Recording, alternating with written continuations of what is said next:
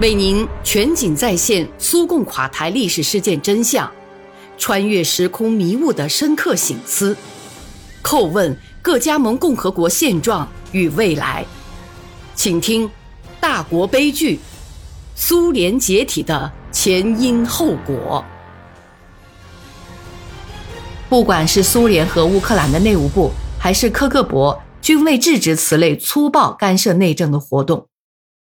获得这些组织和美国类似组织资助的，主要是鲁赫、乌克兰共和党，还有其他一些反对运动，以及利沃夫、吉尔诺波夫、伊万诺弗兰科夫斯克等地新成立的地方机构。中央电视台组织了一些地方电视台的专场实况转播节目。对那些最卖力气的斗士，也就是人民代表候选人提供支持。事实上，他们所有的人在当选为代表之后，都参加了跨地区代表组合，成为瓦解帝国的热心领路人。不论是在全苏电视台，还是在共和国电视台，他们无时无刻不受到欢迎，给大家出主意，教大家如何生活。其中大部分是在为自己扬名。利用切尔诺贝利的事故，在大家的痛苦上大做文章。不过，他们手上最大的一张王牌，还是食品和生活必需品供应困难的问题。所有这些因素，在一九九零年三月份的乌克兰最高苏维埃选举期间，都起到了自己的作用。乌克兰西部各州的代表位置，几乎被鲁赫和其他反对派运动的代表囊括一空。直到此时。鲁赫也没有成为向戈尔巴乔夫下过保证的改革派同盟者，而是明确宣布了他的反共方针，谈起了乌克兰必须退出苏联的调调。与此同时，乌克兰最高苏维埃的领导，也许是因为还记得总书记建议的缘故吧，竟做出决定，将一些起主导作用的委员会的领导岗位交到了反对派代表的手里，这大大加强了他们进行宣传。把自己观点强加于人的能力。就在就苏联命运于一九九一年三月十七号进行全民公决的筹备期间，假面具被揭了下来。这一天，根据乌克兰苏维埃社会主义共和国最高苏维埃主席克拉夫丘克的提议，决定对共和国的居民进行一次民意测验。内容是：您是否同意在乌克兰国家主权宣言基础上？乌克兰应留在苏维埃主权国家联盟内，这个措辞本身就有点那个，但更重要的是，当然是公决和测验的结果。这时，已经出现的十五个政党和运动公开展开宣传活动，反对保留苏联，反对乌克兰加入苏维埃主权国家联盟。与他们对抗的只有乌克兰共产党一个党。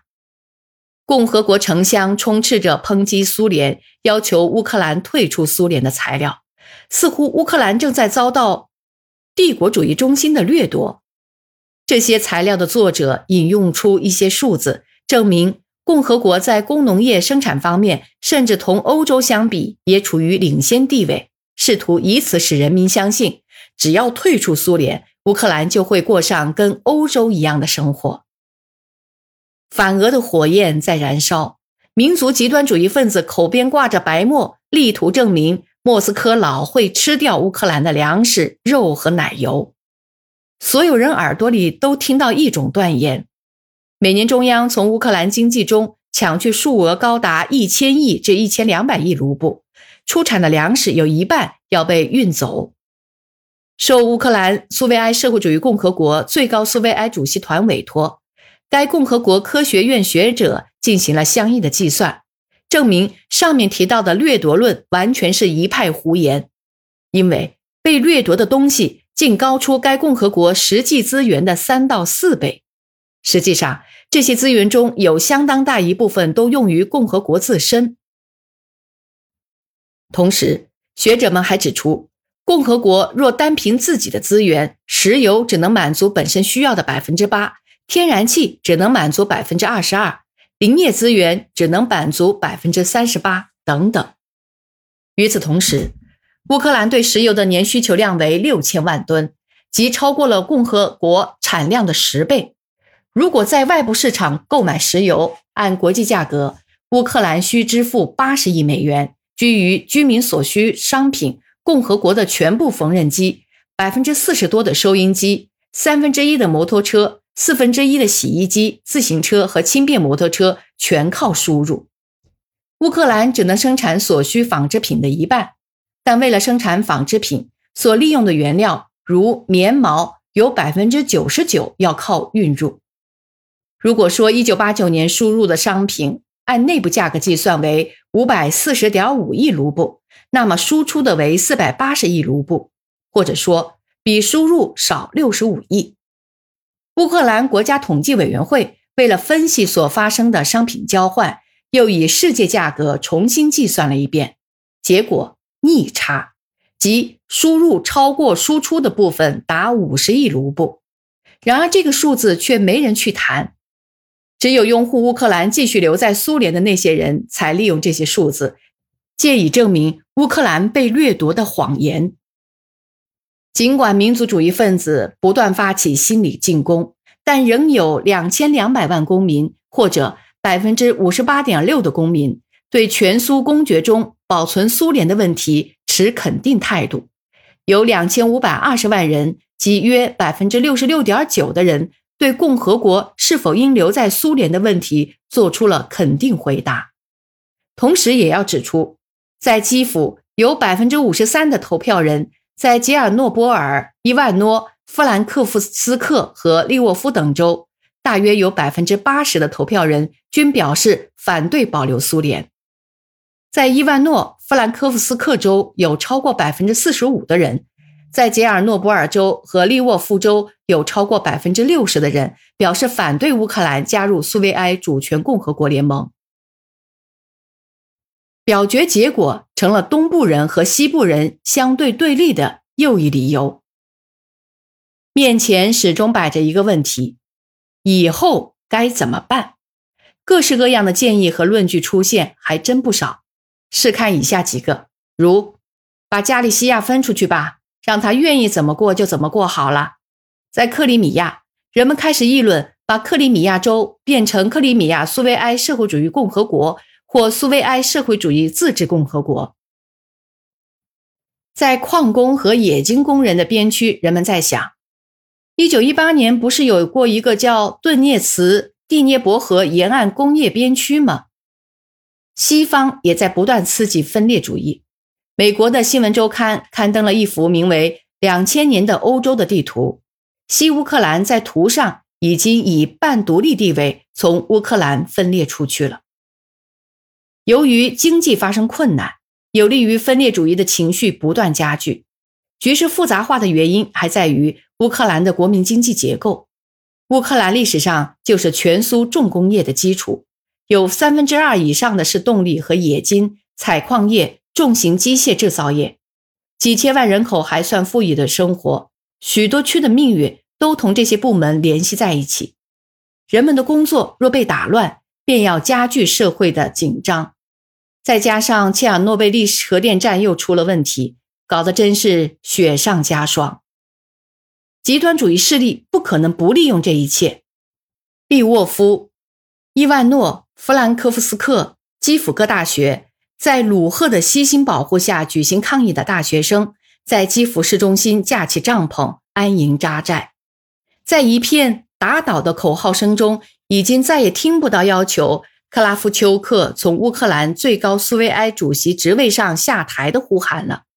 而马索尔从部长会议主席职位上退下来，不仅未能使民族主义者的冲击稍有平息，而且更鼓舞了他们要求当局做出进一步让步。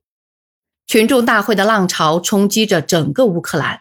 最高苏维埃面前的公园变成了不断举办活动的露天营地，忽而是新出现的民主派在这里宿营。或而是主张乌克兰做出社会主义选择，留在苏联的那些人在这里过夜。电视和广播完全实现了民主化，他们竭力歪曲乌克兰的历史，不仅给十月革命抹黑，而且也给佩列亚斯拉夫利拉达抹黑。民族分裂主义者为了三十年代的大饥荒和一九三七年至一九三八年的镇压，要求共产党人悔过。一个劲地为乌克兰民族主义分子的罪恶行径涂脂抹粉，特别是为伟大卫国战争时期和战后年代的罪恶涂脂抹粉，号召要跟共产党算账，把共产党吊上脚架。拥护苏联的人当然不能任人宰割，于是，在电视台和广播电台就展开了一场又一场真正意义的白刃战，目的是控制媒体，以表达自己的立场。人们多次向苏联总统、苏共中央呼吁，反对向可能导致乌克兰脱离苏联的局势提供信息，不断向检察机关、内务部提出维护宪法标准和法治的要求。然而，回答却是不必惊慌失措。在西部各州和首都基辅，内务部和检察部门各机关要么纪律涣散，无力整顿秩序，要么转到民族主义改革派一边，只服从他们。这种情况根本无助于局势的稳定。围绕联盟条约展开的斗争，促使政治形势变得尖锐，其结果使得经济状况进一步恶化。国家总统戈尔巴乔夫取得全苏全民公决授权，将苏联变革为新的平等的主权共和国联邦之后，并未立即着手制止进一步搞垮苏联的企图，其中也包括乌克兰最高苏维埃方面的企图。后者从一开始便对公布的联盟条约草案持否定立场。原来，乌克兰的几位代表根本没参加这份文件的起草工作。最高苏维埃主席克拉夫丘克当时对公众解释说，在推举拥有全权起草法案的候选人时，法定人数不足。后来，这是克拉夫丘克有可能在最高苏维埃会议上声称，这样一个条约对乌克兰不合适。先是乌克兰苏维埃社会主义共和国最高苏维埃主席团，之后是。乌克兰苏维埃社会主义共和国最高苏维埃于一九九零年九月通过决议称，因为签订联盟条约为时尚早。党的各级委员会、乌克兰社会公众对通过的决议进行谴责，但却未能改变局势。反对派开始组织群众集会、搞示威游行，打出了“不要联盟条约”的口号，煽动罢工，以支持最高苏维埃的决定。西部各州派出成千上万的人涌入东部各州，喊出“打倒联盟条约”“乌克兰人民脖子上的枷锁”等口号。共和国最高苏维埃制造的这类行动，使劳动集体、共和国许多州的城市苏维埃和区苏维埃，甚至乌克兰的苏联人民代表十分愤慨，纷纷发言，要求废除乌克兰苏维埃社会主义共和国。最高苏维埃针对联盟条约所做的决议，因为它与人民利益全苏全民公决结果背道而驰。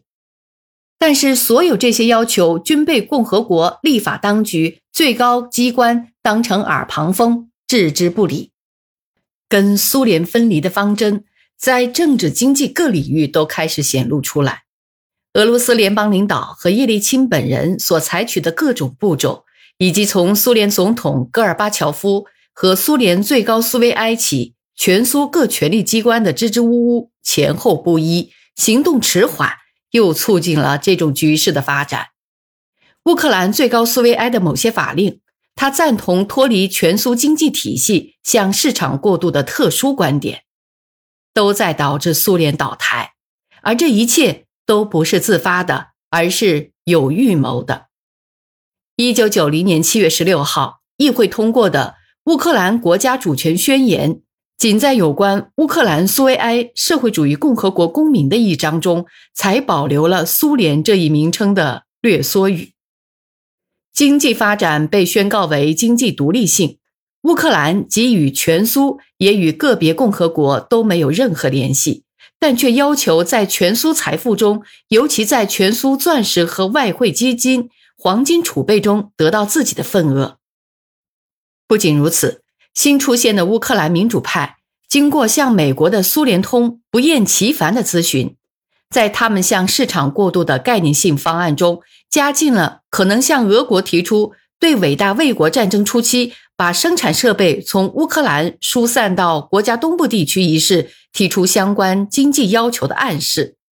显而易见，他们认为对乌克兰对战争的整个进程而言，最好是把共和国的生产潜力留下来给德国使用，以便同苏联进行斗争。第二次世界大战期间有过这种情况。当西欧一些国家被法西斯分子占领后，这些国家就开始为自己的占领者干活。没有人对乌克兰领导层的实际状况下过什么结论。有意思的是，在苏联内阁和各主权共和国政府共同行动纲领上签字的，不是乌克兰总理富金或者他的副手，那是一个在国家经济向市场过渡条件下摆脱危机的纲要，是由戈尔巴乔夫批准的。而在该纲要上签名的，却只是乌克兰苏维埃社会主义共和国驻全苏政府的常任代表塔鲁什金。主权宣言断了其他任何做法的退路。宣言最后有这样一句话，后来成为克拉夫丘克同戈尔巴乔夫为签订联盟条约讨价还价的行为基础。内容是。乌克兰主权宣言的原则适用于签订联盟条约。须知当时的局势已经很明朗，一九九一年八月份签署不了联盟条约。这期间，克拉夫丘克认准了叶利钦是称职的伙伴。叶利钦声称，没有乌克兰，他就不签这份条约。而克拉夫丘克也根本没打算将来把条约拿给乌克兰苏维埃社会主义共和国最高苏维埃去讨论。在没有同乌克兰共产党中央商量的情况下，他急急忙忙的给议会放了暑假。中央想反对也不可能，因为宪法第六条已被废除。这样便向后来在维斯库利的勾结又迈出了一步。